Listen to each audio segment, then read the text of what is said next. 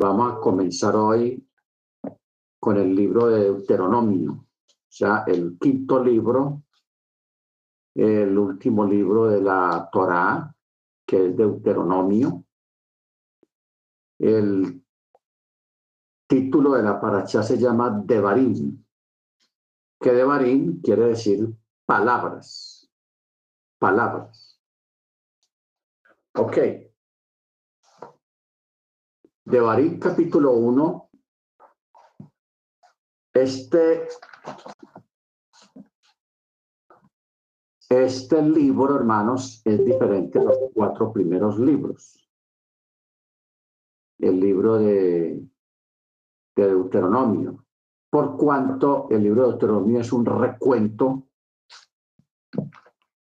amonestativo de parte de Moche al pueblo hebreo, recordándole todas las cosas que ellos vivieron eh, y recordándoles también sus faltas y sus pecados, pero haciéndolo en tercera persona, o sea, no lo está haciendo directamente sino que lo está haciendo como en tercera persona, haciendo un relato, pero que al mismo tiempo es un recordatorio acerca de todo lo que el pueblo hebreo hizo y lo que vivieron y recordándoles la gran misericordia del Eterno para con todos ellos, porque el Eterno con todo y eso que ellos le faltaron, el Eterno nunca les cerró la mano, ni los dejó a la deriva, ni los abandonó, sino que siempre estuvo pendiente de ellos. Entonces esta paracha está repartida en cuatro secciones. El primero, la primera sección se llamaría el regalo de la crítica. La segunda sección sería la carga es según el camello. Ojo con esto. La carga es según el camello. La otra sección sería solo el eterno ama. Y la cuarta sección se llamaría el camino de la redención. ¿Ok? Por eso esta paracha es como un recuento, una recopilación de todos los sucesos desde la salida de Egipto. Bendito sea su nombre. Muy bien. El verso 1, capítulo 1 de, Deuteronomio dice, estas son las palabras que Moche habló a todo Israel en la otra ribera del Jardín, en el desierto, en la planicie frente al mar Suf, o sea, al mar de juncos, entre Parán y Tofel, y Labán y Hatzerot por el camino del monte Seir hasta Cades de Berné. ¿Ok? Hasta Cades de Berné. O sea, lo que vamos a mirar aquí, hermano, en esta paracha es la recopilación de los principales eventos, en especial los eventos de rebelión del pueblo hebreo hacia el Eterno, pero el Eterno le hace mención de los lugares de sus rebeliones, hablando acerca de los lugares donde las mismas acontecieron. ¿Ok? Porque como fueron tantos lugares, entonces ellos, eh, el Eterno les recordaba el evento para que ellos recordaran también lo que ocurrió allí. Ahora, hay un detalle, hermanos, y es de que la gran mayoría de los que están escuchando esta palabra de Moche en el libro de Devarim fueron los que nacieron en el desierto. Ya la mayoría habían muerto. O sea, los que ya habían muerto, los que literalmente salieron de Egipto los que están escuchando acá esta amonestación son prácticamente los descendientes de ellos, los que nacieron en el desierto durante todos esos años. Entonces, lógico, ellos también cometieron algunas eh, rebeliones delante del Eterno. Entonces, pero siempre la mayoría es un recordatorio de cómo la misericordia del Eterno fue manifestada a todo el pueblo. Por eso cuando habla, cuando dice frente al mar de Suf, o sea, al mar de los juncos, le está recordando su rebelión cuando llegaron al mar de Suf, que dijeron, es por falta de tumbas en Egipto y también por su rebelión al viajar del interior del mar de Suf, como se declara, y se rebelaron junto al mar de Suf, como afirma el tratado de Arahim. Arahim. O sea, después de salir de Egipto, ellos eh, tuvieron su primer rebelión, fue cuando Faraón los cercó frente al mar y ellos se quejaron y dijeron, ¿acaso no habían tumba en Egipto para morir aquí en este lugar? O sea, esa fue la primera y eso es lo que, lo que el Eterno le está recordando en estos dos primeros versículos. ¿Ok? Porque luego, cuando habla de un lugar en el verso 2 de Haserot, Haserot, alude a la disputa suscitada por Korah. Pero también alude a otra explicación cuando Moche les dijo que debieron de haber aprendido lo que hice a Miriam en Haserot a causa de la maledicencia que habló, pero aún así ustedes hablaron contra el omnipresente.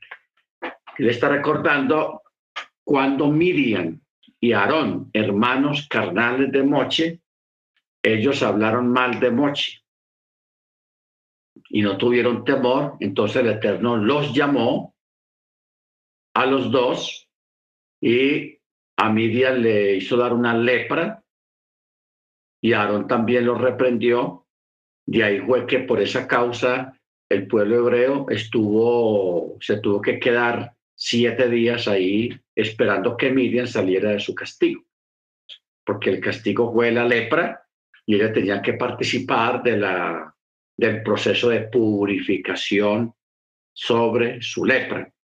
De ahí, hermanos, es que se, se define y se dice que el, el, la murmuración, el chisme y el cuento, hablar mal de una persona, eso causa este tipo de lepra, porque son como unos seis tipos de lepra que existen en las escrituras.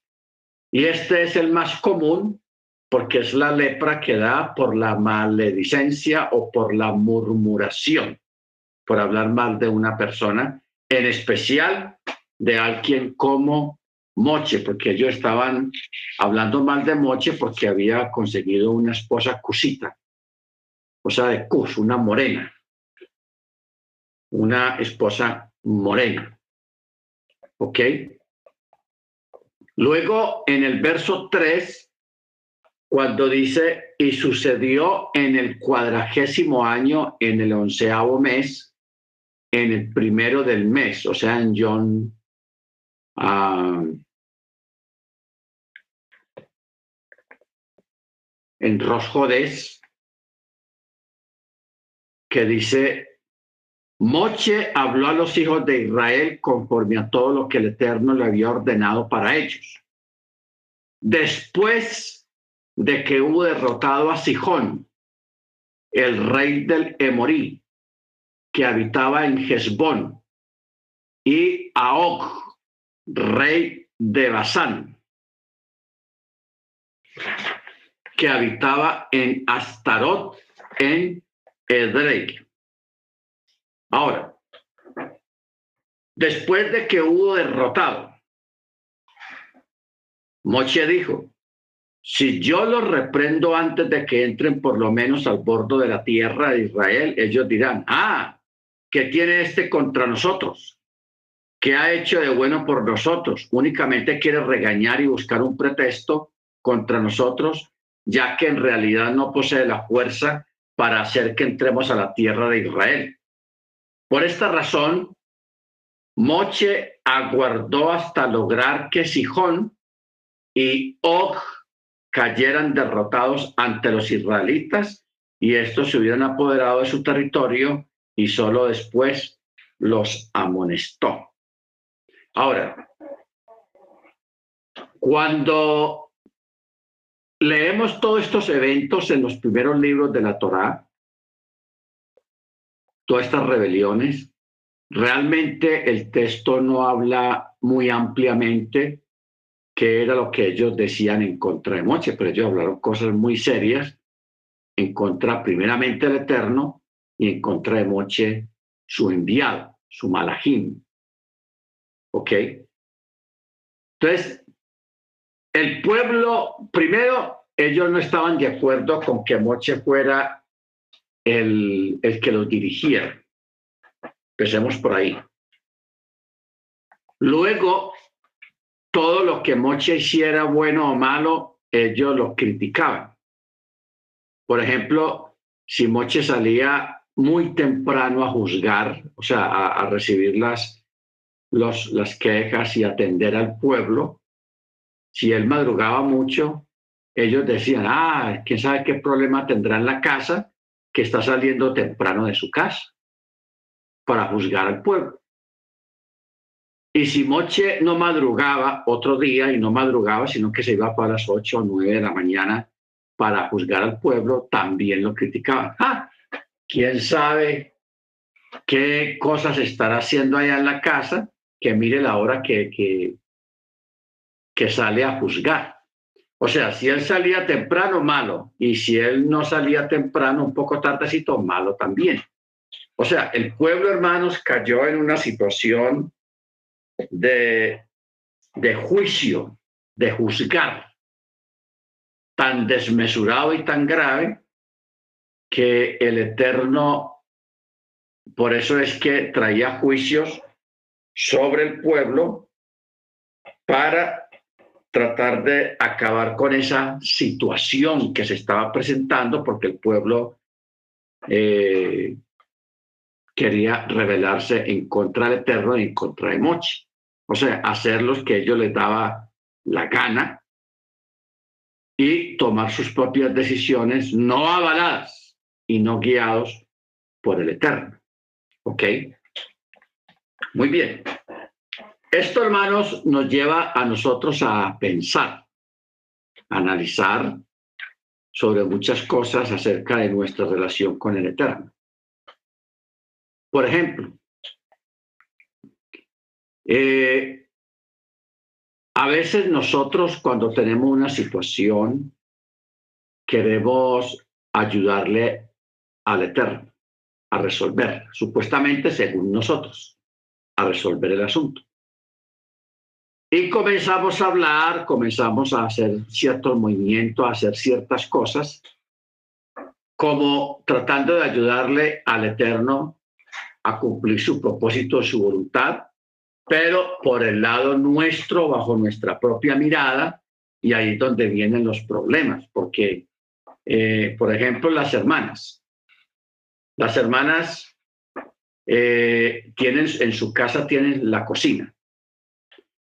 Cada hermana sabe dónde pone los cuchillos, los tenedores, los platos, los condimentos, dónde pone las papas, dónde pone la sal, dónde pone el azúcar, dónde pone el café, dónde pone el chocolate. O sea, cada persona personaliza su cocina, cada hermana personaliza su cocina y sabe dónde están las cosas. A veces cuando tiene una visita, la visita por pena o por lo que haya sido, trata de ayudar a la hermana que está en la cocina, en su cocina. Entonces, la hermana por pena no le dice, no, hermana, no me ayude, sino que pues la deja que la persona ayude. Pero ¿cuál es el problema aquí? El problema ahí es que la persona que está tratando de ayudar empieza, hermana, ¿dónde está la sal? Hermana, ¿dónde está el cuchillo? Hermana, ¿dónde está esto? Porque la persona no sabe dónde están las cosas. Entonces, eso en vez de acelerar que las cosas se muevan rápido, las retrasa más bien porque la persona más bien estorba. la persona estorba. De tanto preguntar, no permite que la, la, persona de la casa se concentre en lo que está haciendo y más bien un estorbo.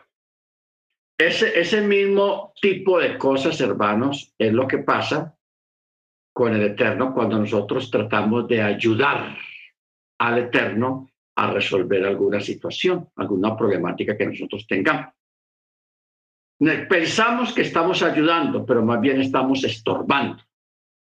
Porque si alguien sabe lo que hay que hacer y cómo hay que hacerlo y cuándo hay que hacerlo, es el Eterno. Nosotros no sabemos. Usted en este momento puede tener una situación, un problema, pero usted no sabe cuándo se le va a resolver. Ni cómo, ni con quién se va a resolver todo. Nosotros no sabemos eso. Entonces, la mejor opción, hermanos, es que nosotros nos quedemos quietos tal cual como dice el salmista. Estar quietos, dice el salmista, para que veáis la salvación que el Eterno va a traer sobre vosotros. Pero para eso, hermanos, hay que estar quietos. Quietos. O sea, como dice el predicador, todo tiene su tiempo debajo del sol. Todo tiene su tiempo. Hay tiempo de sembrar, hay tiempo de recoger, hay tiempo de coser, hay tiempo de descoser, hay tiempo de amar, hay tiempo de odiar, hay tiempo de correr, hay tiempo de parar, hay tiempo de subir, hay tiempo de bajar.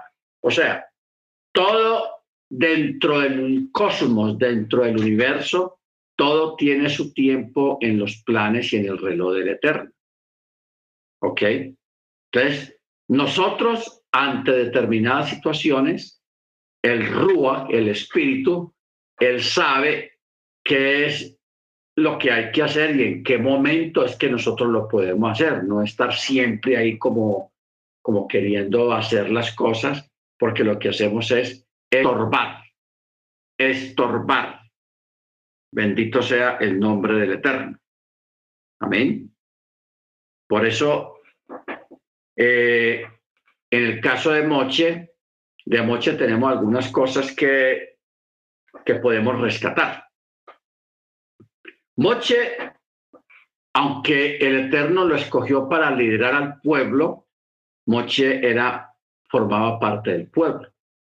Él no era un ángel, no era alguien con unos superpoderes, no, era una persona normalmente, un israelita normal, con expectativas, con falta de fe, con su carácter, etcétera, etcétera, entonces, lo, lo bueno que nosotros tenemos que rescatar de Mochi, hermanos, es su paciencia y su humildad.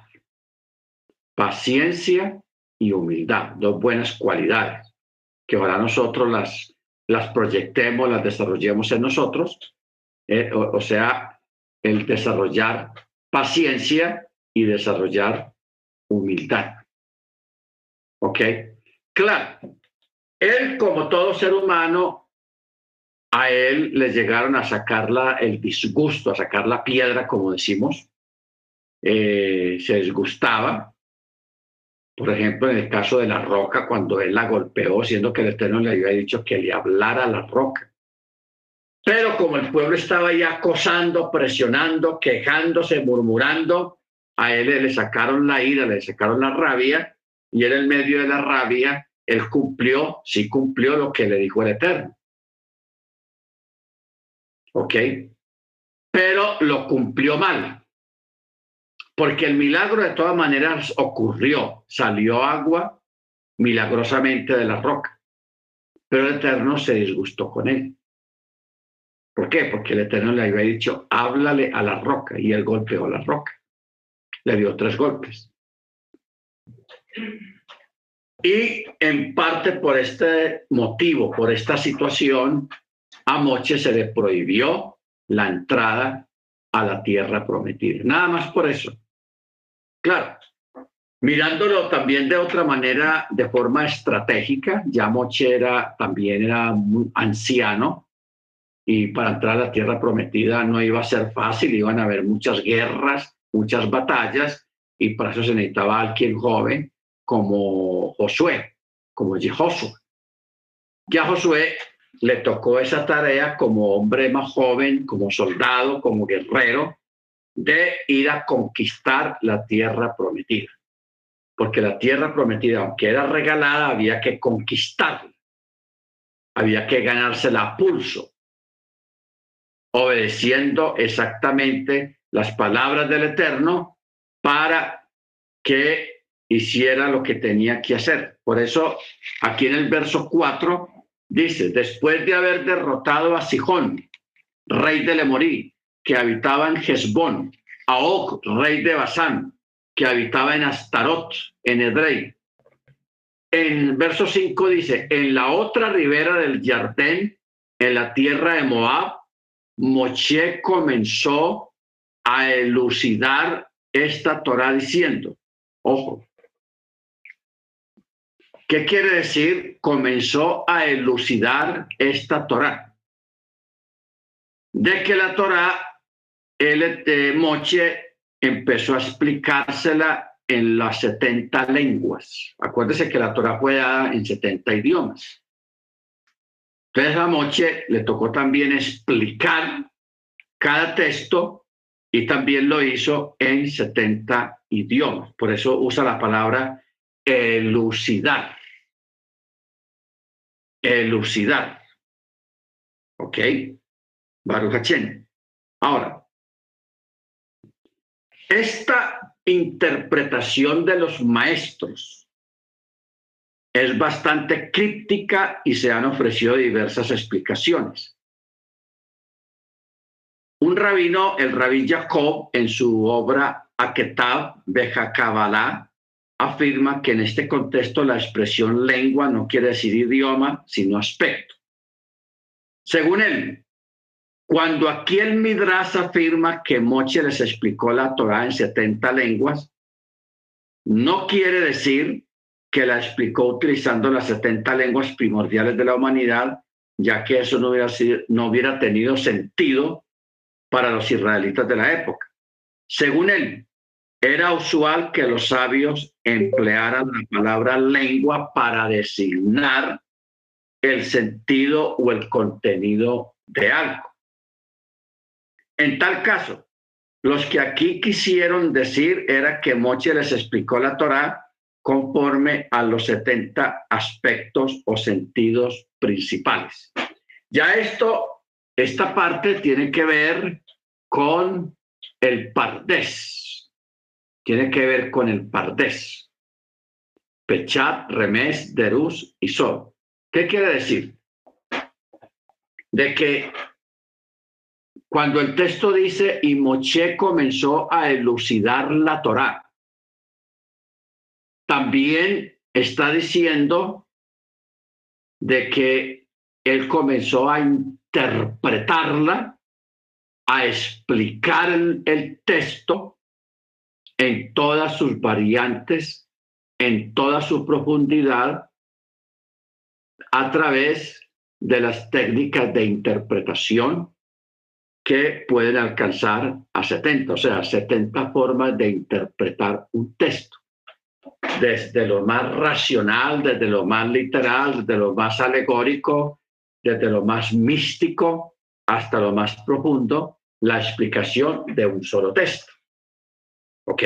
Porque ustedes saben que el texto, el texto hebreo es un texto muy profundo.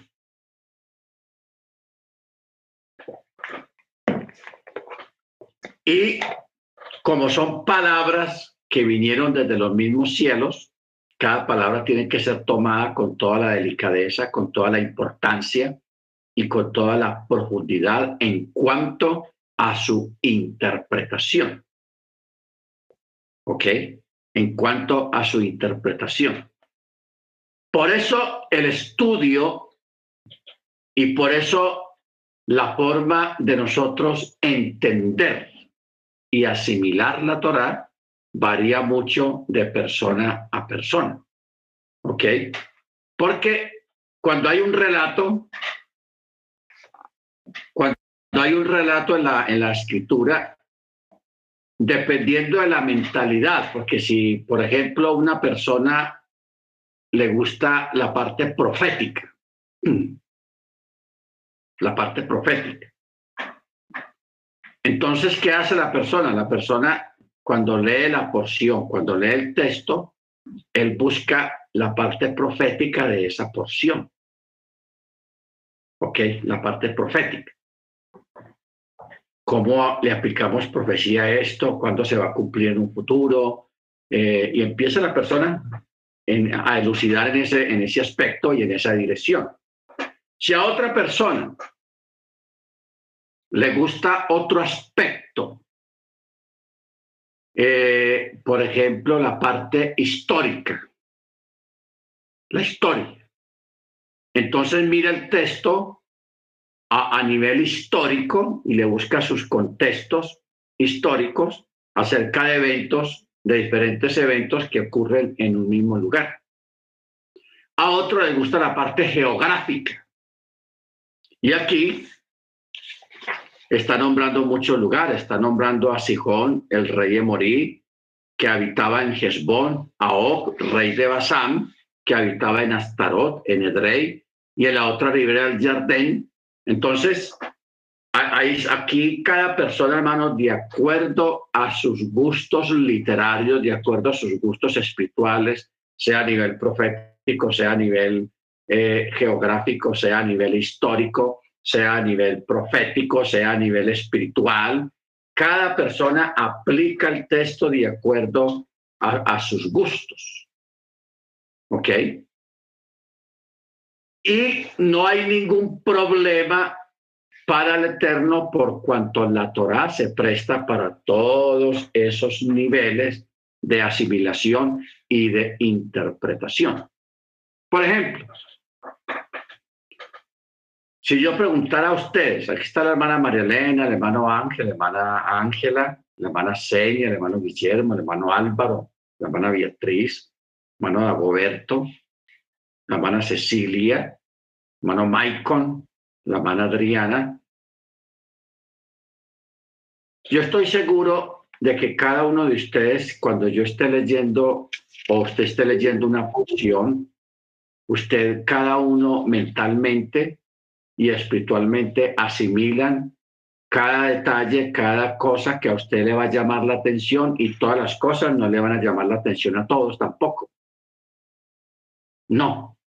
¿Por qué? Porque cada uno mira de acuerdo a su preferencia en cuanto a, su gusto literario y espiritual referente a los hechos, como son la historia, la profecía, la geografía, el lugar geográfico, la parte espiritual, la parte eh, también lo que tiene que ver con la aplicación espiritual, algún evento que haya aquí en las escrituras, porque la mayoría de los eventos, hermanos, que están relatados aquí en la, en, la, en la Torá, son eventos que tienen explicaciones para cualquier época, para cualquier tiempo, para cualquier persona y para cualquier gusto de carácter literario. Bendito sea el nombre del Eterno. Entonces, por eso es importante esta palabra, este verso, el verso 5. Yo lo voy a, vamos a mirarlo en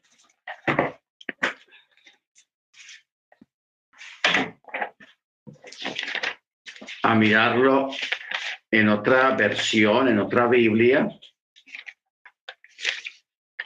1.5 de Deuteronomio.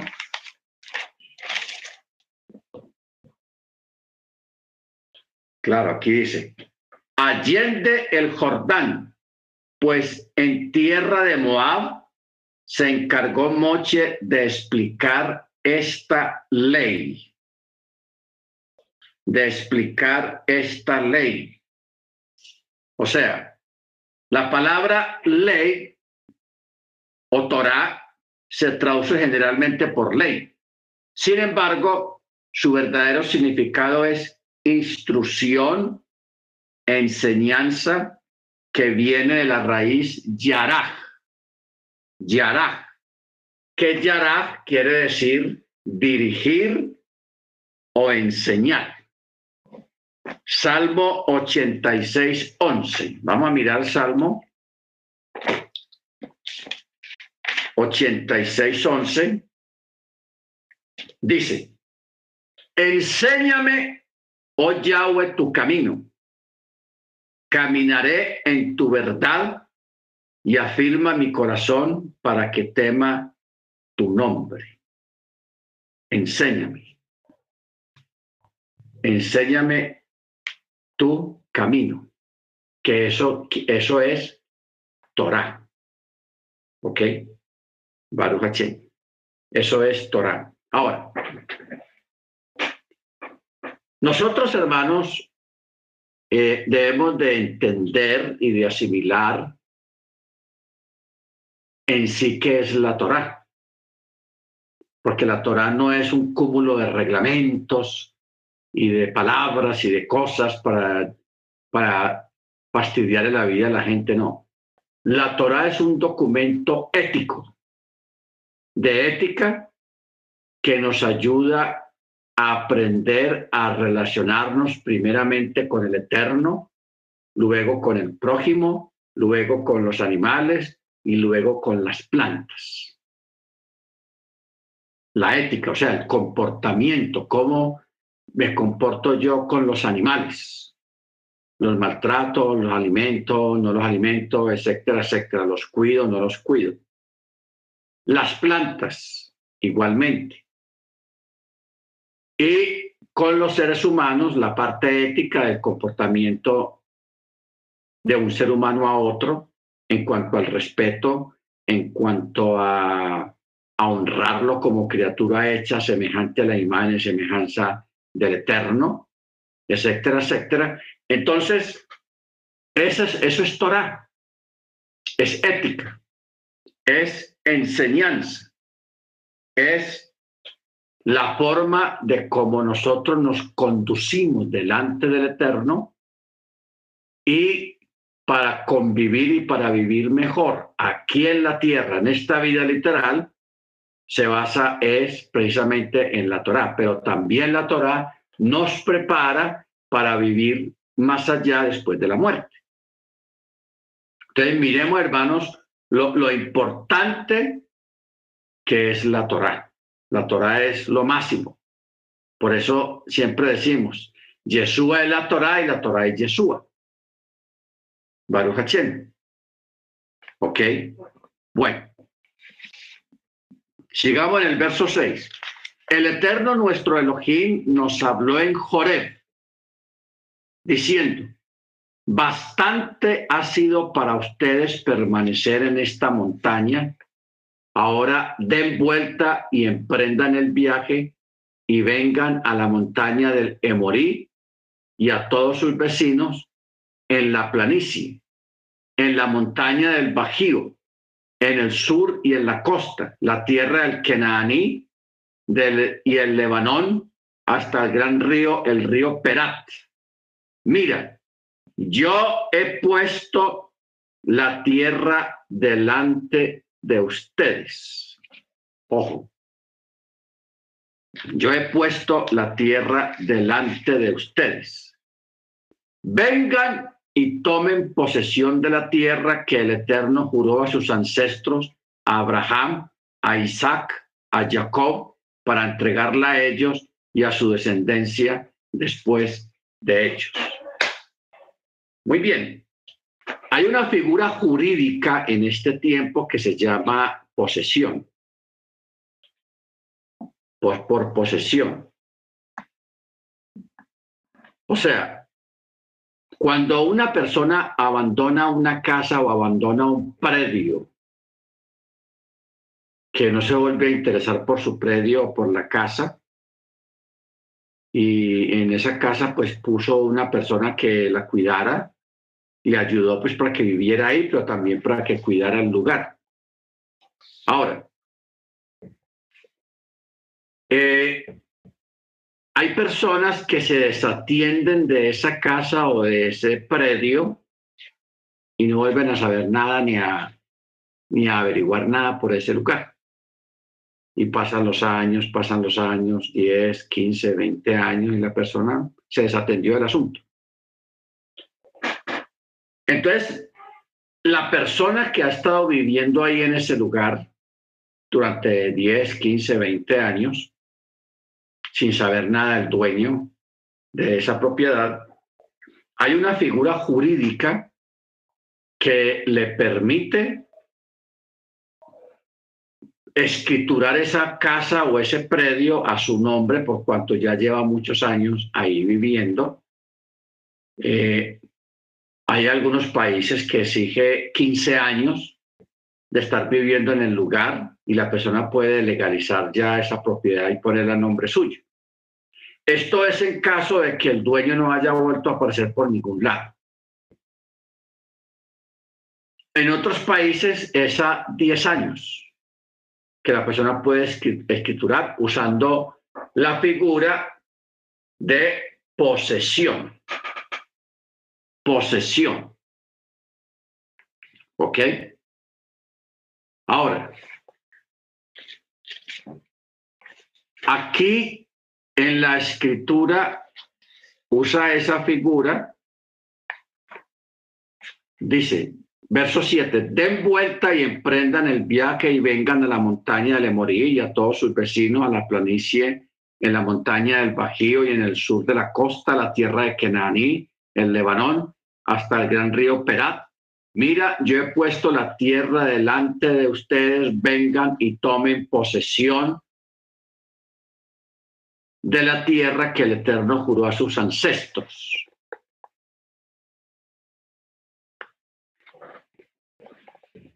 Bueno, el hermano dice, las leyes de posesión adversa de Florida requiere que los reclamantes ocupen una propiedad determinada durante al menos siete años y bajo el color del título o el pago de impuestos sobre la propiedad durante siete años lógico, cuando una persona abandona un predio o no se vuelve a saber de la persona, lógicamente la persona deja de pagar los impuestos. Pero el que está viviendo ahí, viendo que la persona no paga y eso se va acumulando, entonces esa persona va pagando los impuestos para que no se acumulen. Eso también le da ese valor y esa validez para que la persona pueda tomar posesión, usando la figura de posesión. Bueno, ahora, en este caso nos preguntamos cómo el Eterno le dio como posesión la tierra de Canaán, de todos esos países y ciudades y reinos que habían en esa tierra. Muy bien. Ustedes recuerdan que años atrás Estamos hablando de unos 400, 500 años atrás, el Eterno mandó a Abraham a que recorriera todos esos lugares. Ojo con esto. O sea, esto aquí no es un abuso, no hubo un abuso, sino que hubo un proceso, llamémoslo un proceso legal. El Eterno, usted recuerda que el Eterno llamó a Abraham cuando vivía en Ur de los Caldeos, ahí con su familia, sus padres, sus hermanos, y le dijo, sal de ahí al lugar que yo te diré, pero no le dijo dónde. Abraham salió por fe y el Eterno lo guió a que recorriera toda la tierra de Canaán toda la recorrió y de vez en cuando cuando él paraba, el Eterno le decía, mira hacia el horizonte.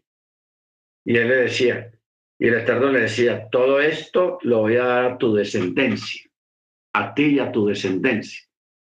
Luego seguía caminando y paraba en otro lugar y le, otra vez le decía, mira, todo, todo esto es donde alcances tus ojos. Esto lo daré a ti y a tu descendencia. O sea,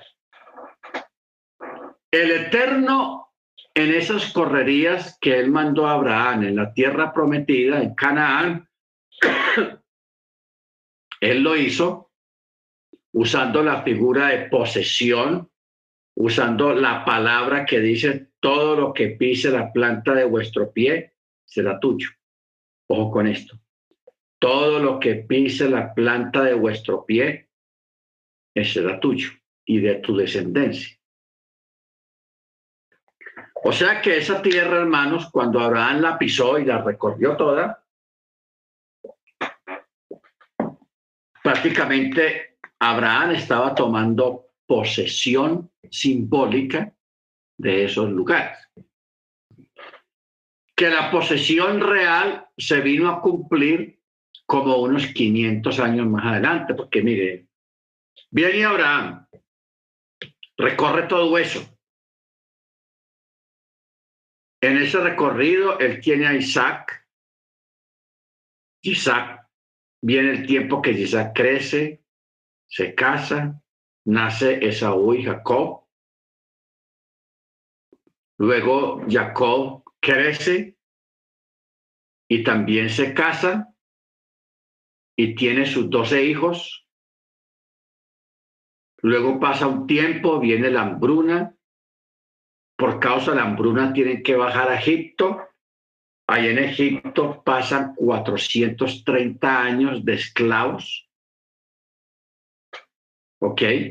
A los 430 años como esclavos son liberados para tomar posesión de la tierra prometida.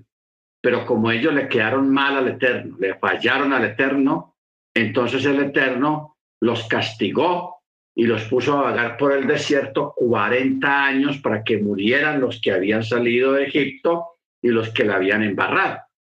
Solamente entraron a la tierra prometida aquellos que habían nacido en Egipto o que habían salido niños, casi bebés, cuando salieron de Egipto. Pero el resto, todos los que salieron adultos de Egipto, ellos murieron en el desierto cayeron. No merecieron entrar a la tierra prometida. Entonces, ¿cuántos años, hermanos? Yo creo que 500 años es poco tiempo entre la entre que Abraham pisó la tierra prometida y recibió la promesa de que esa tierra iba a ser de su descendencia pasaron todos esos años, ¿ok? Todos esos años para que se cumpliera la promesa del Eterno. Y mire todo el proceso que se vivió. ¿Ok? Por eso, estas palabras que está hablando Moche aquí no son palabras nuevas o palabras sueltas de ninguna manera de ninguna manera. Ahí le describen el verso 7 y 8 que el Bajío, que la costa, que, que Lebanón, que Perat, que luego le dice, aquí yo pongo la tierra delante de ustedes, vengan y tomen posesión de la tierra que el Eterno juró a sus ancestros, a Abraham, a Isaac y a Jacob, para entregarla a ellos y a su descendencia después de ellos. Ojo con esto. Verso 8.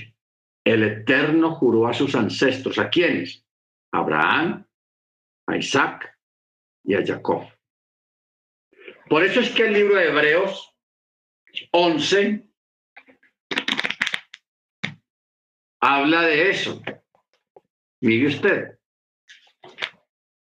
Hebreos 11 habla de eso y dice de la siguiente manera.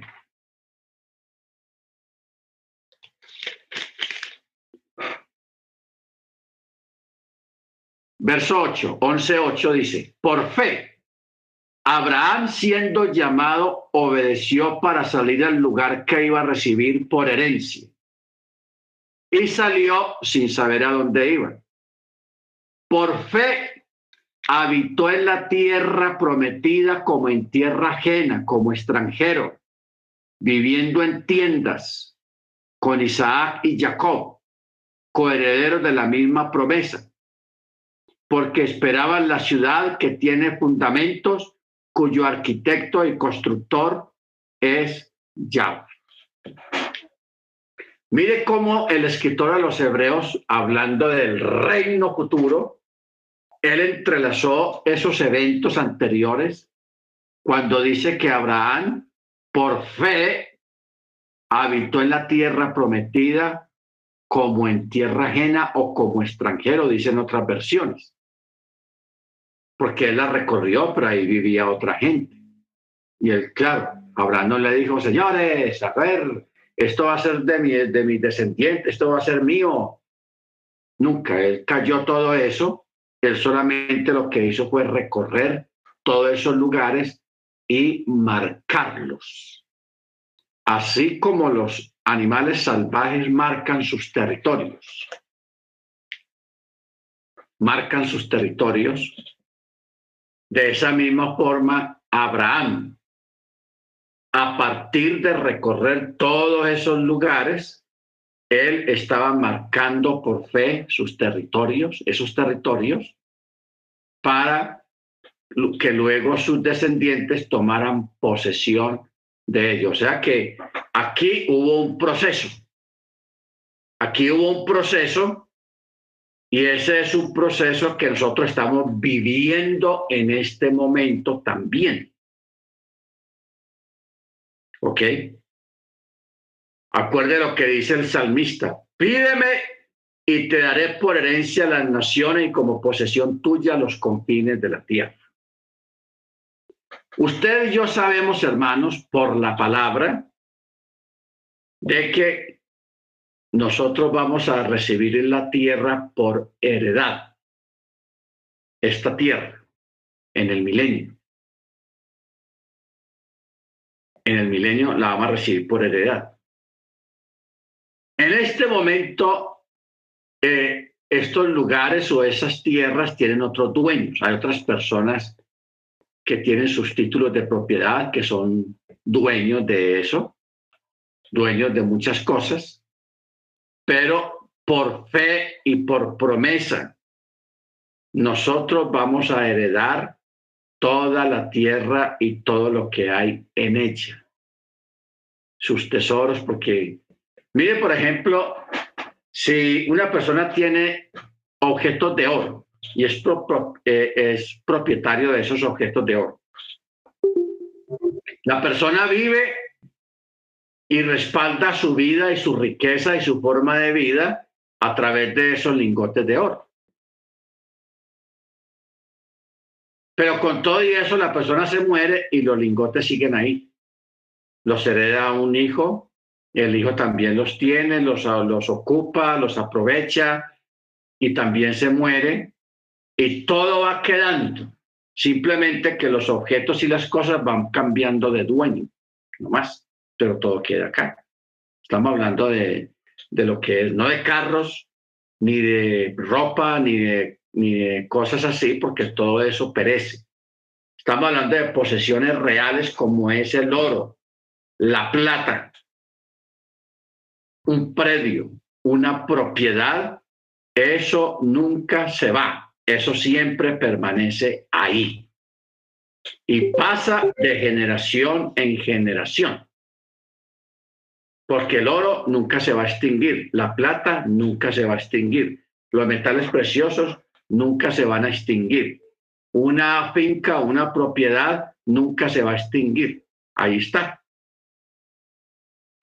¿Ok?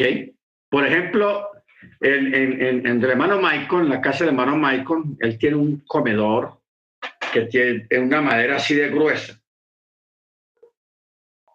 Y eso pesa. Entonces, y es madera fina. Entonces uno dice, bueno, el hermano, y, el hermano tiene esa mesa y esa, esa, mesa, aquí hay un dicho que dice que e, ese tipo de objetos nos entierran. Porque esa madera, a menos que le metan candela, siempre va a estar ahí. Porque la madera, parte de esa madera no envejece, la madera fina no envejece.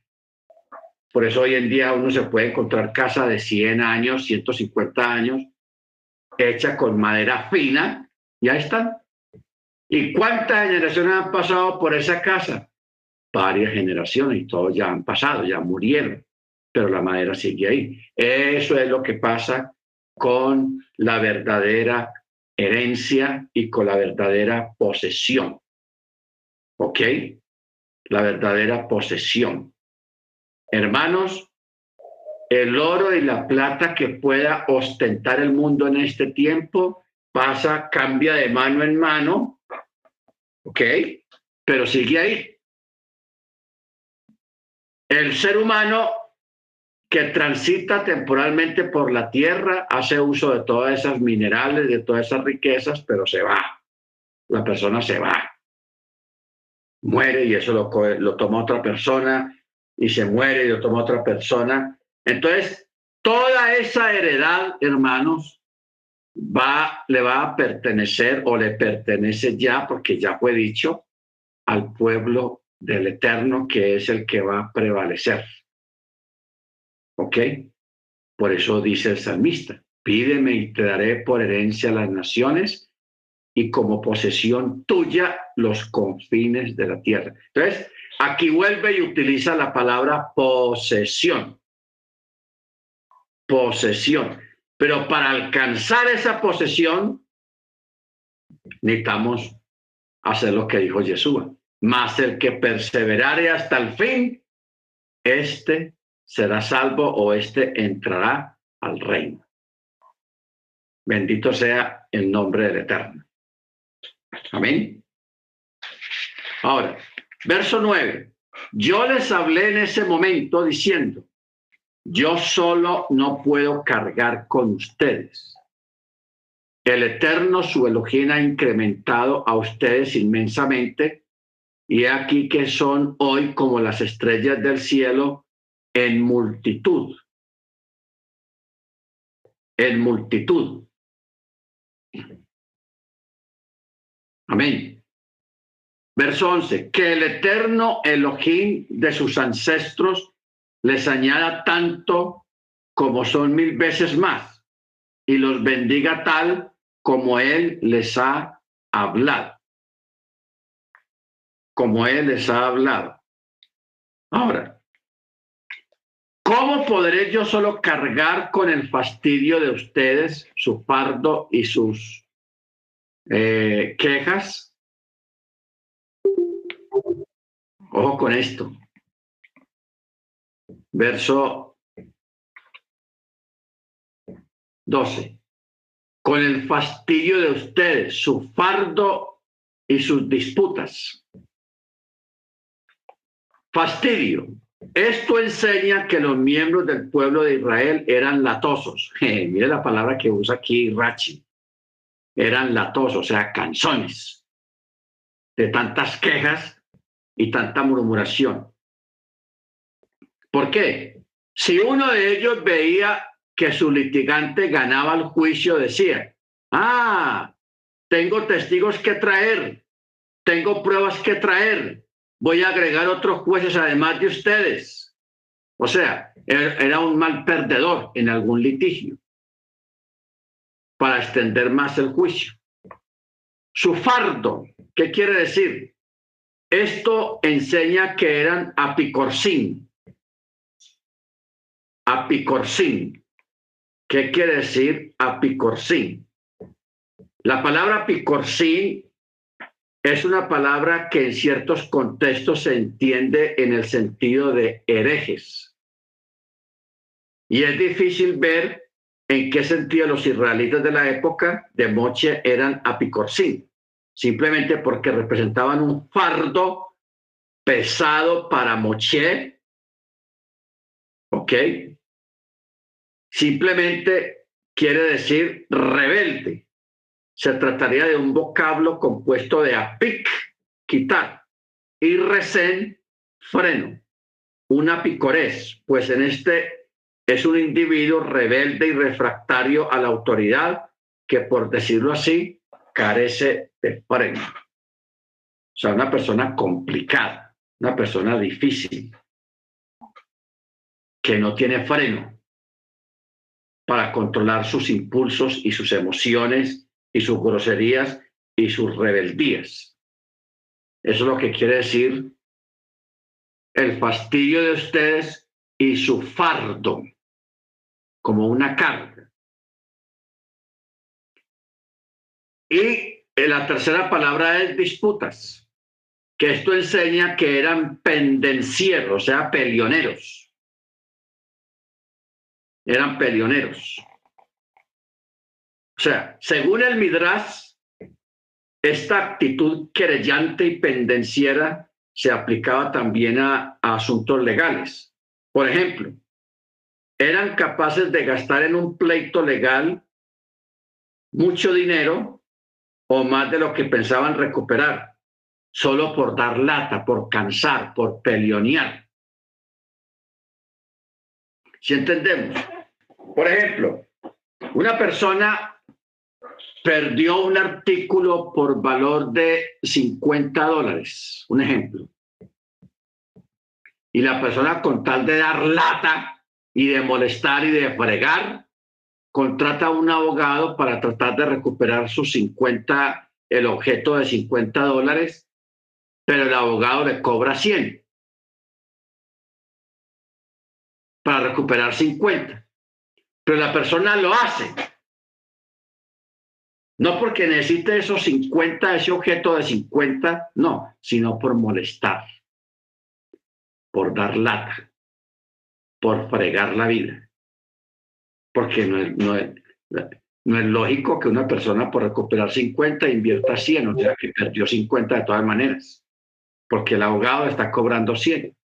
No tiene lógica. Pero hay gente que hace eso, hermanos, solamente por molestar la vida. ¿Ok? Porque hay gente así, por molestar la vida. Verso 13.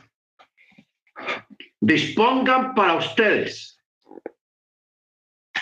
varones sabios, sabios, razonables, razonadores, conocidos por sus tribus, y yo los nombraré líderes de ustedes. O sea, cabezas distinguidos sobre ustedes para que ustedes los traten con respeto y reverencia. Bueno, vamos a mirar, hermanos, algo acá que es necesario hablar. Estamos hablando de un pueblo que no tenía ningún tipo de educación. ¿Por qué? Porque eran esclavos. Entonces, como esclavos, allá en Egipto no tenían derecho a la educación. Lo único que ellos conocían era eh,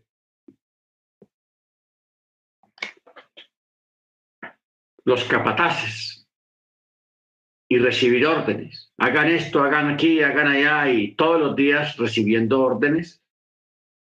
Entonces, ese fue el sistema de vida que, en el que ellos se levantaron en Egipto como esclavos. No tuvieron oportunidad de recibir educación ni primaria, ni secundaria, ni profesional en Egipto por cuanto eran esclavos. Y un esclavo no tenía derechos. Entonces, estamos hablando de un pueblo, hermanos, de un bajo coeficiente de educación que de un momento a otro son liberados, son libres. Y de un momento a otro, siendo la gente más pobre porque eran esclavos, eran los más ricos y estaban llenos de riquezas, las cuales no sabían cómo manejar ni cómo controlarlas. Bendito el Eterno. Entonces, Moche recibe de parte del Eterno un pueblo sin preparación, un pueblo chismoso, murmurador, rebelde, contradictor. Eso es lo que recibe Moche y eso es lo que saca Moche de Egipto. Entonces, por eso es que el Eterno, bajo esa condición en que ellos estaban, Él les trae la Torá. ¿Para qué? Para que aprendan a vivir y para que recuperen el tiempo perdido en Egipto en cuanto a la parte educativa, la parte de la educación. Entonces, el, trabajo de Moche, hermano, no fue fácil porque lidiar con gente ignorante, con gente pedante, con gente sin estudios, sin preparación, rebeldes, contumaces, etcétera, etcétera, no es fácil. Ok, mire usted, no sé si usted alguna vez había pensado en estas cosas así como las estamos exponiendo, pero esa es una realidad. Por eso vino la Torá, le fue dada la Torá. Y por eso es que el Eterno le está diciendo a Moche que le diga al pueblo, escojan para ustedes hombres sabios, razonadores y reconocidos entre ustedes por las tribus para nombrarlos líderes de ustedes y ser instruidos. ¿Para qué? Para que ayuden a Moche a gobernar y a juzgar en medio del pueblo. Pero ellos me replicaron y dijeron, buena es la cosa que has propuesto hacer. Entonces tomé a los jefes de las tribus, varones sabios y conocidos, y los nombré líderes sobre ustedes, jefes de millares, jefes de centenas, jefes de cincuentas y jefes de decenas y oficiales para las tribus de ustedes. En ese momento encomendé jueces diciendo, sean oyentes entre sus hermanos y juzguen con rectitud entre cada hombre y su hermano y su litigante. No actúen con favoritismo en el juicio, escuchen tanto al pequeño como al grande, al rico como al pobre, y no se amedrenten ante ningún hombre, ya que la justicia pertenece al Eterno y el asunto que les sea demasiado difícil, tráiganlo a mí y lo escucharé. Y en aquel momento yo les encomendé todas las cosas que ustedes debían realizar. ¿Ok? Bueno, nosotros, hermanos, en este tiempo vivimos un tiempo espectacular. ¿Por qué? Porque Hoy en día hay un acceso a la educación como no lo había visto antes, como no ocurría antes. Mucha gente tiene acceso a educarse, a ir a una universidad. Y aparte de eso, existe la, los, los medios electrónicos, o sea, las redes sociales, el Internet, el Google, Wikipedia. O sea, aparte de la, de la, educación superior, también existe la, educación propia a través del el Internet. Cualquier cosa que usted quiera saber, usted lo puede saber en segundos, solamente haciendo la pregunta en Google y ahí te dan la respuesta y te dan todos los datos, todo lo habido y por haber. Entonces, Estamos viviendo, hermanos, un tiempo muy diferente a lo que era 50, 60, 70 años hacia atrás. Todo ha cambiado completamente, en especial el acceso a la educación. Pero uno pensaba de que si la gente se puede educar más, el mundo puede ser mejor para la gente, pero no ha sido así. No ha sido así. O sea que la educación forma parte del todo, pero no es el todo. El tener dinero no es un aliciente de tener buena educación tampoco, porque hay gente con dinero que han estudiado, pero son unos rebeldes, unos contumaces, unos tenaces. Entonces, realmente la verdadera educación, ¿de dónde viene? ¿Cuál es la fuente de la verdadera educación? La Torah la Torah. Porque la Torah nos enseña a vivir la parte moral, la parte espiritual y la parte ética, porque lo que se enseña a través de la Torah no se enseña en las universidades. Las universidades lo que hacen es que te preparan para eh, la parte económica, para tener un trabajo, para ganar dinero. Eso es lo que hace la universidad, pero la universidad no te prepara para entrar al chamaín, no te prepara para entrar al reino, no te prepara para ser una mejor persona, no. La universidad no hacen eso, ni esa es la función de la universidad. La universidad lo que hace es preparar a las personas para defenderse en, su parte económica o para montar un negocio, para hacer su, su vida económica, pero no su vida espiritual ni su vida moral. ¿Ok? Entonces, hay una gran escasez. Hay una gran escasez, hermanos, en cuanto a la parte espiritual. afuera hay gente con mucho éxito, con buenos trabajos, con unas buenas carreras, con un buen negocio, y hay mucha gente que está triunfando en todo lo que tiene que ver en ese aspecto. Pero sus vidas son un desastre. ¿Por qué? Porque no están recibiendo la educación, ni adoptó una educación respecto a la moral y a la ética y a la fe. Bendito sea el nombre del Eterno. ¿Ok? Muy bien. Verso 23. El asunto pareció bien a mis ojos, así que de entre ustedes tomé doce varones, un varón por cada tribu. Se dieron vuelta y subieron a la montaña y llegaron hasta el valle de Escol y la exploraron. Tomaron en sus manos del fruto de la tierra y descendieron a nosotros trayéndonos informe y dijeron, buena es la tierra que el eterno nuestro Elohim nos entrega. Pero ustedes no accedieron a subir, sino que se opusieron a la palabra del Eterno, su Elohim, y hablaron calumnias en sus tiendas, y dijeron, por el odio que el Eterno nos profesa, nos ha sacado de la tierra de, de Misraín para entregarnos en manos del Emorí, para que nos extermine. ¿Hacia dónde hemos de subir? Nuestros hermanos han derretido nuestros corazones al decir, un pueblo más grande y alto que nosotros, ciudades inmensas y fortificadas hasta el cielo. Pues aquí está haciendo referencia a los diez espías que fueron enviados a recorrer la tierra,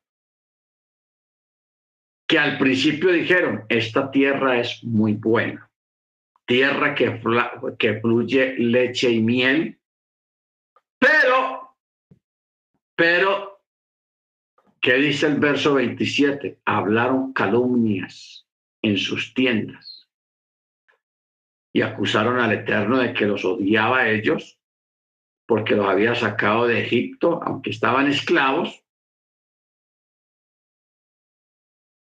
y que los había sacado para entregarnos en manos del Emorí para que nos extermine. Mire usted las palabras tan negativas y tan de mal gusto. Ellos sabían que el Eterno le había prometido que él los iba a sacar de la esclavitud de Egipto. Lo que no sabían era cuándo ni cómo. Los sacó. Les cumplió la palabra dada a los padres. Pero ahora vemos a esta gente, hermanos, quejándose, hablando mal y hablando en contra del Eterno, acusándolo de que él los había sacado de Egipto para hacerlos morir en un desierto o para que cayeran en manos de los Emorí, para que los exterminaran. Entonces preguntan el verso 28, ¿hacia dónde hemos de subir? Nuestros hermanos han derretido nuestros corazones al decir, nosotros vimos ciudades inmensas y fortificadas hasta el cielo. Mire usted qué hipérbole tan tenaz. O sea, qué exageración. Y también a los hijos de los gigantes hemos visto allá.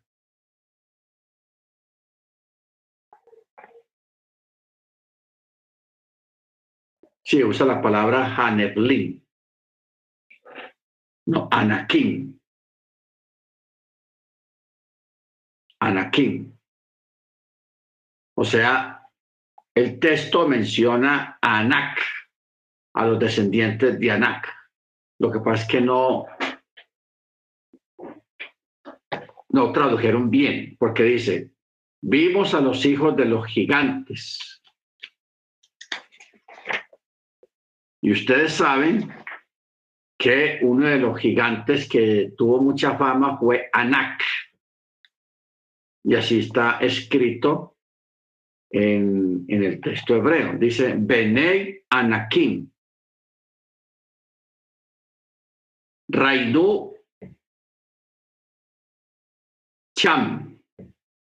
Rainu Cham. Benei Anakim Rainu Cham. Entonces dice los descendientes o los hijos de Anak. Muy bien, verso 29.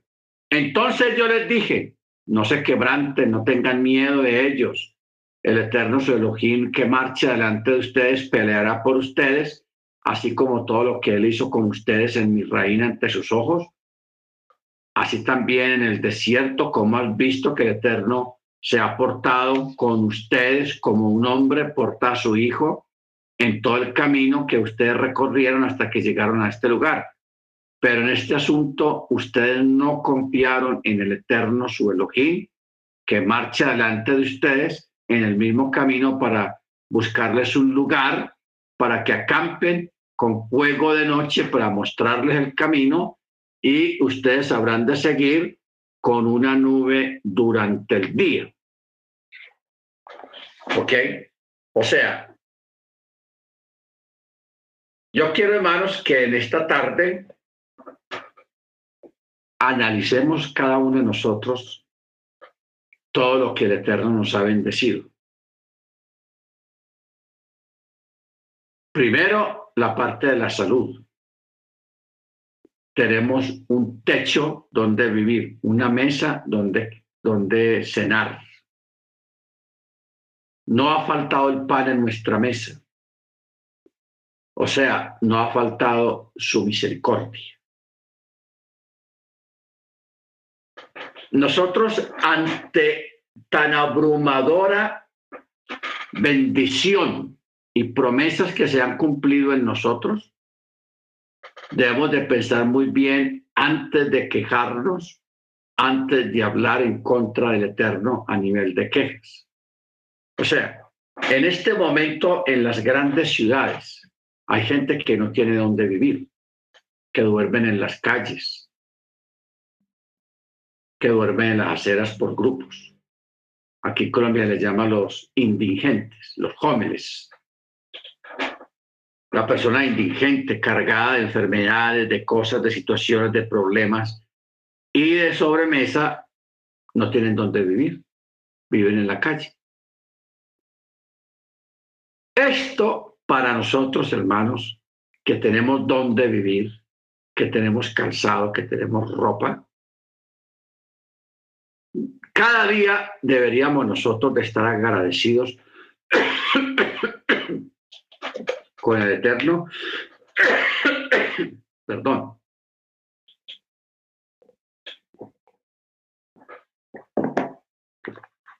Porque su misericordia no se ha apartado de nosotros. No se ha apartado. Entonces, eh, en el verso 40 dice, en cuanto a ustedes den la vuelta y emprenden el viaje hasta el desierto por el camino del mar de Suf, Ustedes replicaron diciendo, hemos pecado contra el Eterno, nosotros subiremos y pelearemos conforme a todo lo que el Eterno, nuestro Elohim, nos ha ordenado. Entonces, cada uno ciñó su arma y se aprestaron para subir a la montaña, a pelear contra el Emorí. Pero el Eterno me dijo, dile a ellos, no deben de subir ni hacer la guerra, pues yo no estoy entre ustedes para que no sean abatidos por sus enemigos. Yo les hablé, dijo Mochi, pero se opusieron, no quisieron escuchar la palabra del Eterno y actuaron con contumacia y subieron a la montaña. Y el Emorí que habitaba en esa montaña salió al encuentro de ustedes y los persiguió como hacen las abejas y los abatió en Seir hasta Jormá. Entonces ustedes regresaron y lloraron delante del Eterno porque el Eterno no escuchó las voces de ustedes ni prestó atención. Así que ustedes permanecieron en Cadés muchos días, tanto como los días que permanecieron, y nos dimos vuelta y viajamos al desierto por el camino del mar de Suf, como el Eterno me había hablado, y rodeamos el monte Sir durante muchos días. Bueno, el pueblo, hermanos, tiene una rebeldía con el Eterno. Y ellos, para reivindicarse, o sea, para quedar bien con el Eterno, ellos estaban cerca de los Emorí y dijeron, ah, no, entonces vamos a la guerra, vamos a pelear contra los Emorí. Como una forma de reivindicación, de quedar bien con el Eterno. ¿Qué le mandó a decir el Eterno con Moche? Diles que no vayan, porque yo no estoy con ellos. No vayan. Pero ellos de todas maneras se fueron a presentarle guerra a este pueblo y este pueblo salió contra ellos y los persiguieron, los derrotaron y murieron muchos y los soldados tristes lloraron delante del Eterno preguntándose qué pasó, por qué no pudimos ganar la guerra, qué nos pasó. El Eterno le, Moche les dijo, porque ustedes fueron rebeldes, yo les dije que no fueran, el Eterno dijo que no fueran, y ustedes sí fueron. Porque no es cuando ustedes quieran, sino cuando el Eterno que sabe todas las cosas, quiere. Amén. O sea, nosotros, hermanos, en determinadas circunstancias, no podemos luchar contra la corriente, en contraviento. No podemos. Debemos, hermanos, siempre de ir a la par del Eterno, a la par del Eterno, para que no eh, seamos hostigados y no perdamos las, las batallas. Por eso el verso 3 dice, Estamos en el capítulo 2. Bastante ha sido ya para ustedes rodear esta montaña. Vuélvanse hacia el norte y ordena al pueblo diciendo, ustedes atraviesan la frontera de sus hermanos, los descendientes de Saúl, que habitan en Seir. Ellos temerán a ustedes, pero tengan mucho cuidado. No los hostiguen, pues yo no les daré de su tierra ni siquiera el derecho de poner el pie, ya que como herencia para Esaú yo le di el monte Seir. Amén. El monte Seir. Alimento, comprarán de ellos por dinero. Podrán comer. También agua comprarán por dinero y podrán beber. Pues el Eterno, tu Elohim, te ha bendecido en toda la labor de tus manos y él ha conocido tu andar por este gran desierto durante 40 años y el eterno tu Elohim estará contigo o estuvo contigo y no te faltó nada. Recordemos, hermanos, que hubo un fenómeno en el desierto que los zapatos, el calzado nunca se gastó. Y la ropa tampoco se envejeció ni se gastó. ¿Cómo ocurrió esto, hermanos? Si ellos caminaban durante el día, lo que el calzado o el zapato se hubiera gastado en ese día cuando ellos descansaban y dormían, de una forma milagrosa, se recuperaba todo el desgaste y quedaban como nuevos. O sea, ellos tuvieron 40 años, hermanos, en el desierto todos los días estrenando zapatos. Aunque eran los mismos, pero el zapato nunca se deterioró, nunca se dañó, nunca se envejeció. Pareciera que lo estaban entrenando, estrenando todos los días. Igualmente la ropa, la ropa nunca se envejeció, ni cogió mal olor, ni se puso vieja, sino que en la noche se renovaba la ropa, se renovaba el calzado.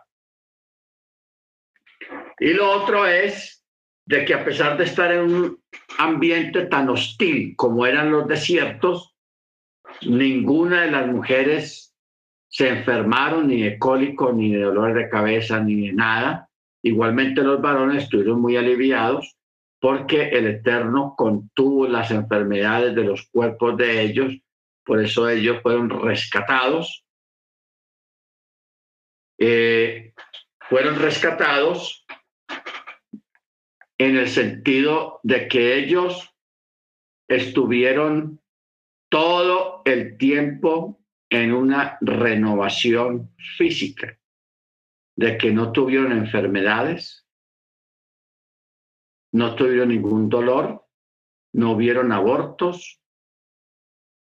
En fin, fue un, fue un fenómeno, hermano, sobrenatural que ocurrió con ellos, mas sin embargo, con todo y eso, ellos viendo semejantes fenómenos seguían de rebeldes y contumaces delante del Eterno. Bendito sea su nombre. Los Evim, antaño que habitaron allí un pueblo grande y numeroso y alto como los gigantes.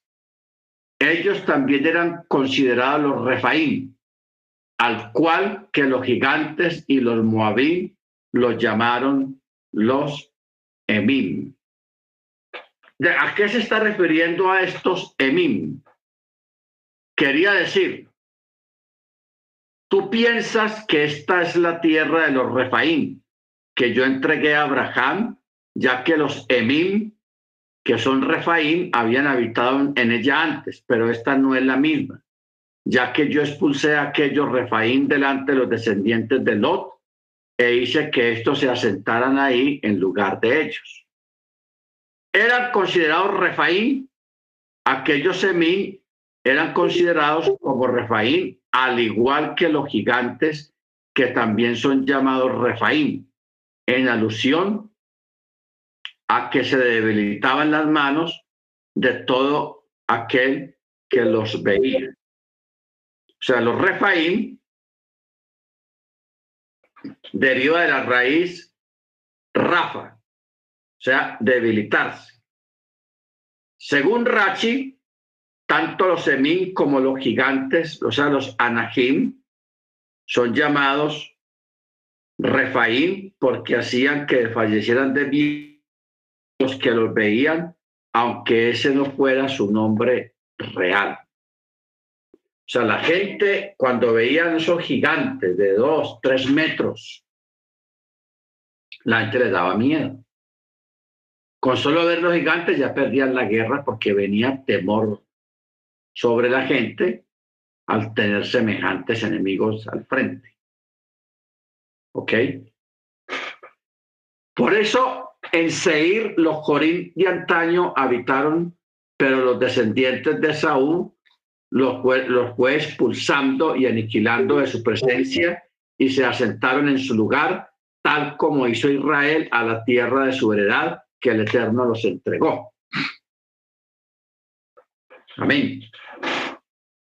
Entonces, hermanos, lo que tenemos acá es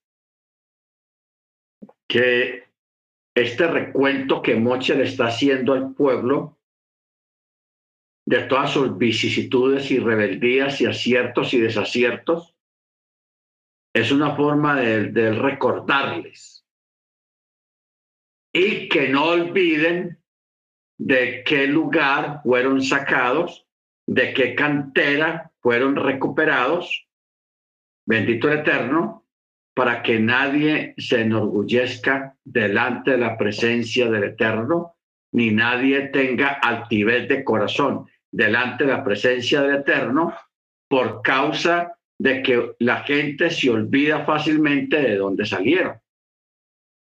¿Quiénes eran? ¿Quién lo sacó? ¿Quién lo redimió? Bendito sea su nombre. Por eso una de las partes que estábamos mirando al principio cuando dice, la carga es según el camello. La carga es según el camello. El Eterno no dejaría solo, ni dejaría que una persona tuviera una carga mayor a sus propias necesidades, ni mayor a sus propias eh, facultades. O sea, el Eterno no pone cargas que usted no pueda llevar. El Eterno no deja que usted sea probado más allá de lo que usted pueda resistir. Por eso todos somos probados de formas diferentes. Usted es probado de una forma, tu hermano es probado de otra forma, la hermana es probada de otra forma. Todos tenemos diferentes pruebas. Y para lo que una persona es una gran prueba, para otro es pan comido. ¿Ok? Entonces, por eso eh, cada uno de nosotros debemos de, reconocer y de no tener en menos a los demás hermanos de acuerdo a sus pruebas, de acuerdo a sus luchas, porque todos tenemos diferentes formas de hacer, de vivir, de capacitar, de asimilar las cosas y de enfrentar las cosas que se nos van presentando. Amén. Bendito sea el nombre del Eterno. Muy bien. Eh, respecto a esto, hermanos, yo quisiera escucharlos a ustedes hasta donde hemos visto en, este, en esta recopilación de eventos. Porque todo este mensaje que está dando aquí Moche es una recopilación, un recordatorio que él le da al pueblo acerca de los eventos, tanto buenos y malos, que ellos vivieron desde que fueron sacados de Egipto. Amén. Entonces, yo quisiera que alguno de ustedes pudiera hacer un aporte o un comentario acerca de todo lo que hemos estado mirando aquí en esta paracha de hoy, de el recordatorio que el Eterno le hace al pueblo por sus actos, que la mayoría fueron no buenos.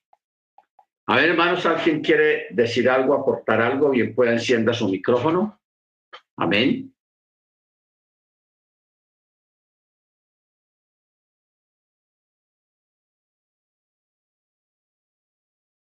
Bien, pues, hermano, o les pregunto.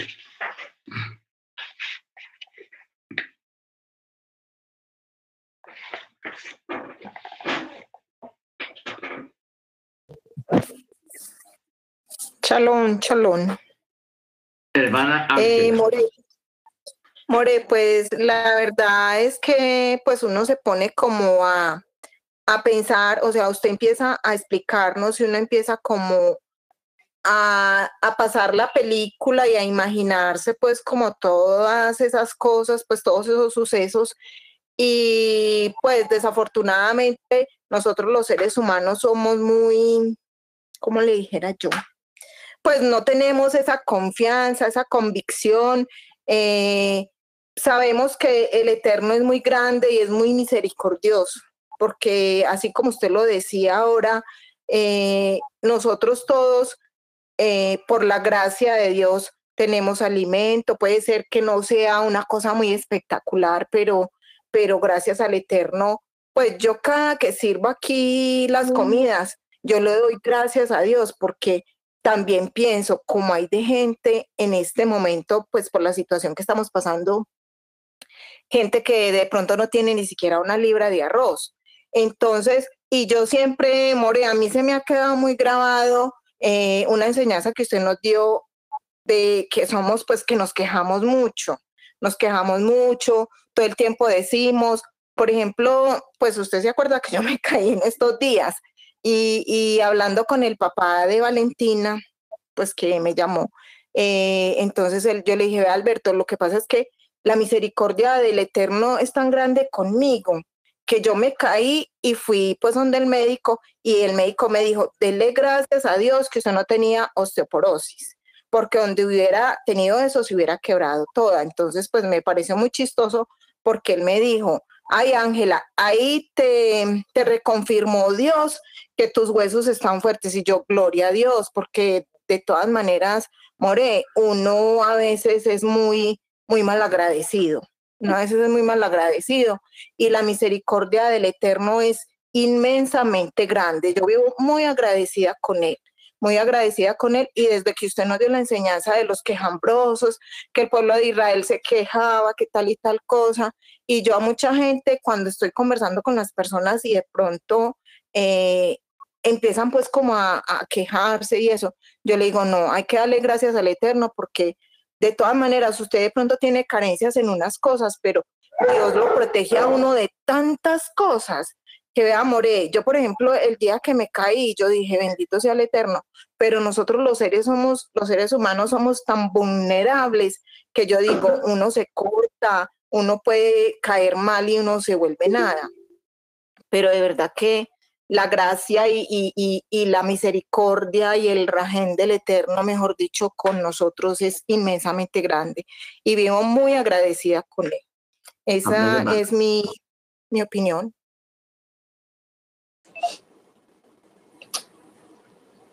More. Hermana Seria. Sí, yo referente a la parasha, cada una que leo, eh, usted sabe que Mm, al menos yo, yo vengo de, de un background que, que mm, casi todo pasamos por ello, el, el catolicismo, la cristiana, y luego llegamos aquí. Entonces, no teníamos ese conocimiento anteriormente de sentarnos a estudiar la, la Torah de una manera detenida. So, no le poníamos cuidado a ello. So, ahora mismo que ya estamos haciéndolo cuidadosamente, entonces vemos cómo, como dice usted anteriormente, que ellos vienen de Egipto donde vivían como esclavos.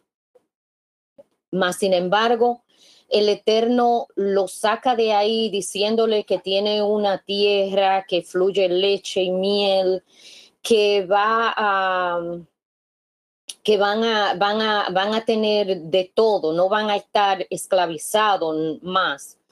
Y ellos salen con esa, esa mentalidad creyendo en ello, pero todavía toda la travesía que ellos pasan, pero encima de todo eso, vemos como el ser humano es tan, diríamos, cabezú, eh, y, yo me incluyo en ello, porque a veces, a veces le oro al Eterno por algo y el Eterno todavía me muestra en sueño y yo sigo como con ese, ese poquito de, de, de que no estoy segura, oh, pero, y después vuelvo para atrás y digo, pero yo debo de vivir por fe, si ya Él me dijo, debo de seguir. Entonces eso me muestra a mí cómo humanamente nosotros, eh, viendo los milagros que el Señor hizo para sacarlos de Egipto, y luego que lo lleva, luego como dice usted, le, renueva la vestimenta, le renueva sus zapatos, le, le, da comida, eh, le piden, se cansan del maná, él le da, él le da las codornices, lo lleva por aquí, hace tantas cosas tantos milagros con ellos y ellos todavía no, no creen, no, se pelean, eh, tienen tanta poca fe, diría yo. Es algo tan increíble como nosotros, eh, los humanos, eh, actuamos. Y, y, con referente a eso de que usted dice que sí es cierto, nos levantamos, tenemos un techo, tenemos comida, tenemos trabajo, el Eterno no nos ha fallado.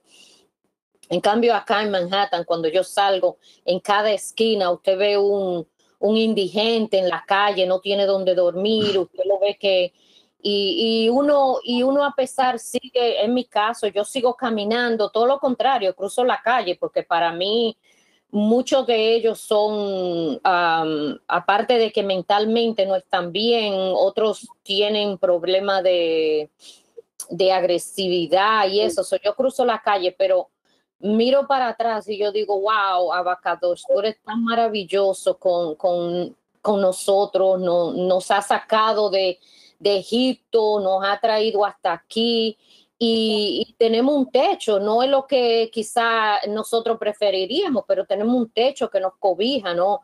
Tenemos un, comida en la mesa, nuestros hijos, nuestra salud, nuestros seres queridos están bien. Y a pesar de todo, nos quejamos, nos quejamos. Ese era mi, mi aporte, eh, More. A ver, hermano Dago o hermana Amparo, ¿cómo explicarían ustedes la parte de la que no envejecían el calzado ni la ropa y que no hubieron enfermedades durante todos esos años dentro del pueblo? ¿Qué condiciones se daría así en, en ese aspecto? Cualquiera de los dos puede responder. Ustedes como médicos. Shalom, bro. Shalom. Eh, shalom para todos los hermanos. Pues realmente, brother, eso no hay palabras técnico-científicas para hacer esa descripción. Eh, algo sobrenatural que solamente lo realiza el creador de los cielos, la tierra y de todo lo que en ellos hay. Humanamente o médicamente no hay una explicación que en tantos años que estuvo el pueblo en el desierto, se puede decir bajo cambios climáticos extremos, como es el calor del día en un desierto, a temperaturas que prácticamente no son compatibles con la vida. Eh, en las noches, lo, el, frío extremo. Eh, y como bien lo dice el Eterno en su descripción por medio de Moche, que él en el día los cubría con la nube y en la noche con la columna de fuego. Eh, no solamente también expuestos a los, a los cambios climáticos, sino eh, también a los múltiples eh, insectos, víboras. Eh, se habla de que había muchas víboras cuando ellos iban por el camino en el desierto y también escorpiones que eran inmensos, que ellos inclusive veían animales grandes muertos. Pero la presencia del Eterno, como Él todo lo hace perfecto, ahuyentando al enemigo, al que quisiera tocar negativamente a su amada, a su congregación, a Israel. Entonces, pues, me alejo de pronto de la pregunta porque, brother, no hay una explicación, simplemente el creador, el arquitecto, el médico de médicos, el rey de reyes, el señor de señores, el Shaddai. Acher, Aye, Acher. Solamente Él es el que sabe todas las cosas y pues mantuvo su pueblo sin ninguna enfermedad. Eh, si de pronto nos basamos en algo desde el punto de vista médico, nuestros cuerpos por medio del Eterno, Él nos da energía, nuestros cuerpos son energía. Si uno se pone a ver cómo es la funcionalidad de la célula, es pura energía. Cargas positivas, cargas negativas. Entonces la presencia del Eterno en medio de su pueblo, energía, y que ahuyentaba todo tipo de enfermedad, y que su presencia renovaba desde el núcleo celular, desde el ADN, reconstituyendo cada ciclo celular. Esto tiene que ver ya más con química, eh, bioquímica. Entonces él en su renovación de esa transcripción genética evitaba que hubiera enfermedades, porque médicamente las enfermedades se producen porque hay una inadecuada transcripción genética entre el ADN, pero el Eterno es perfecto y Él ahí nos da a entender que Él está en todo, inclusive desde ese ADN que para nosotros es tan pequeñito y que a partir de ahí se pueden formar enfermedades hasta lo macro. Entonces, pues, no sé si haya respuesta, pero realmente no la hay, se podría decir, porque solamente el Eterno eh, es el que tiene la respuesta y algún día él no lo explicará más detalladamente, porque no hay respuesta humana ante esto. Amén, amén, hermano Dagoberto. ¿Alguien más quiere aportar algo, hermanos, sobre esta paracha, de todos estos fenómenos, milagros? Yo, quisiera, brother, de pronto para finalizar, complementar, eh, si usted me lo permite. Sí, hermano. Eh, cuando el Eterno llamó a Moche, si vamos allá a Éxodo 4:10, que dice, Moche dijo a Yahweh, oh Yahweh, yo soy un orador terrible. Yo siempre lo he sido y no soy mejor ahora. Aún después que tú has hablado con tu siervo, mis palabras vienen despacio y mi lengua se mueve despacio. Amén. Es tremendo cuando el Eterno llama a Mochi y él, para el Eterno en ese momento, él ya lo veía preparado, pero él, él no se sentía preparado porque iba a, ser líder de un pueblo, a sacar al pueblo de, de Egipto. Pero como bien le dice el Eterno, que él fue el que dio la boca, porque, y que él era el que iba a hablar por medio de Moshe. Cuando vemos aquí en, en Devarim, Deuteronomio 1.1, cómo empieza la, la, paracha que estamos leyendo, que dice, estas son las palabras que habló Moche a todo Israel. Tan tremendo ese cambio, me, me parece tremendo cuando todo ese proceso que tuvo que pasar Moche, cómo el Eterno lo preparó conjuntamente en compañía de Aarón, eh, y cómo fue poco a poco el Eterno puliendo y puliendo a Moche, eh, y ya aquí ya Moche da el, su propia, podría, se puede decir, sus propias palabras, el Eterno por medio del, del Eterno, donde dice, estas son las palabras que habló Moche a todo Israel. Ya si nos ponemos a revisar a estas palabras, eh, se dice que está aproximadamente a unas cinco semanas de que Moche eh, partiera con el Eterno. Y pues, ¿qué nos puede concluir esto? Que el Eterno lo formó y cambió la mentalidad de Moche que ojalá así el Eterno nos cambie siempre esa mentalidad y que nos pongamos en manos del Eterno para que Él sea que obre por medio de nosotros.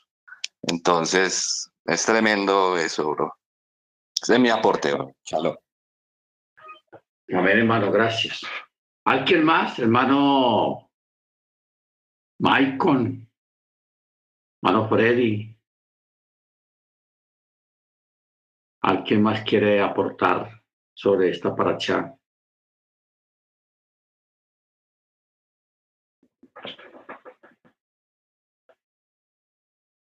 Ok. Vamos para el capítulo 2, verso 25. Dice, este día yo comenzaré a imponer el pavor y el miedo a ti sobre las naciones debajo de todo el cielo. Cuando oigan de tu fama y se estremecerán y se angustiarán ante ti. Esto, hermanos, igualmente, pues también es un fenómeno de poner temor, sea hacia una persona o hacia un pueblo. Hacia una persona o hacia un pueblo por causa de la gracia y la misericordia del Eterno. Esto nos lleva a una, a una palabra, a un texto que dice que Él pone el querer como el hacer por su santa voluntad. Ojo con esto, que el Eterno pone el querer como el hacer por su santa voluntad. O sea, hay cosas y hay eventos que el mismo Eterno provicia o sentires o pensamientos que el mismo Eterno pone en la mente de una persona, sea para bien, sea para mal. En este caso, cuando tenemos a un pueblo que el Eterno ha adoptado y que Él lo quiere bendecir, lógicamente viene la envidia, vienen los enemigos de este pueblo a tratar de quitar y robar la bendición que el Eterno tiene reservado para el pueblo. Entonces el Eterno en medio de todas estas cosas, cuando ve mucha oposición, cuando ve, sí, más que todo la oposición, el Eterno trastoca los corazones de los enemigos y les pone temor, pavor, pánico, angustia en esas personas hacia por causa de ese pueblo que él ha adoptado. Por eso dice, yo comenzaré a imponer pavor y miedo a ti sobre las naciones debajo de todo el cielo cuando oigan de tu fama y se estremecerán y se angustiarán ante ti.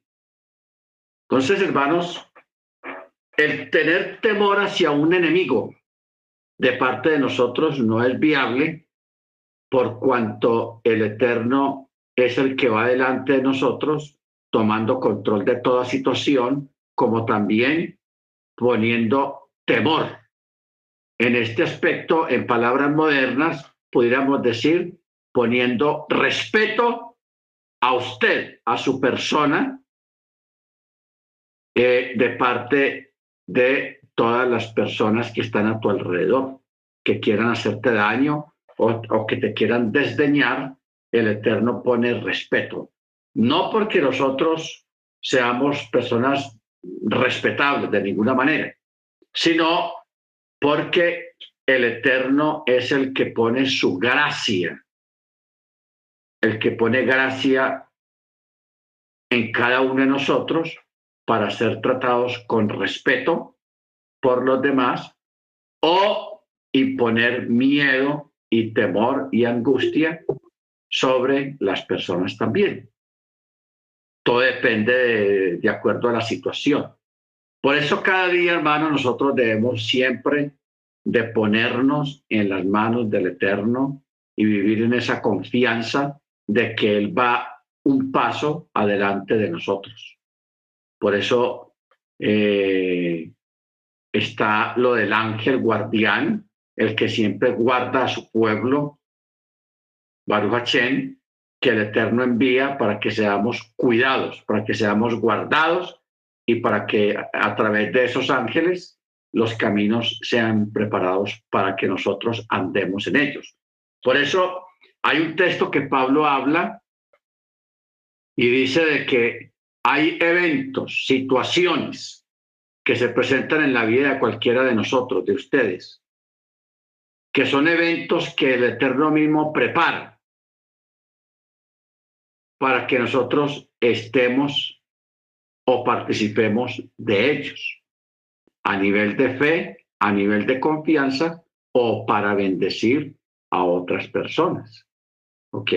Porque nosotros, el Eterno nos ha levantado para bendecir, no para maldecir, sino para bendecir a otros que allí donde haya escasez haya abundancia porque usted está ahí, que allí donde haya enfermedad haya salud porque usted está ahí, que allí donde haya miedo, haya esperanza y haya fe porque usted está ahí. ¿Ok? Esa es nuestra misión, esa es nuestra labor, es solamente ponernos en las manos del Eterno y el Eterno bendecirá a muchos y ayudará a muchos a través de cada uno de ustedes. Amén. Mana Beatriz, ¿ibas a decir algo? Mana Beatriz. Tiene el micrófono encendido.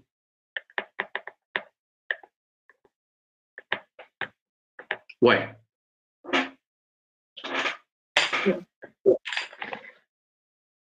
Vamos a terminar en este capítulo 2.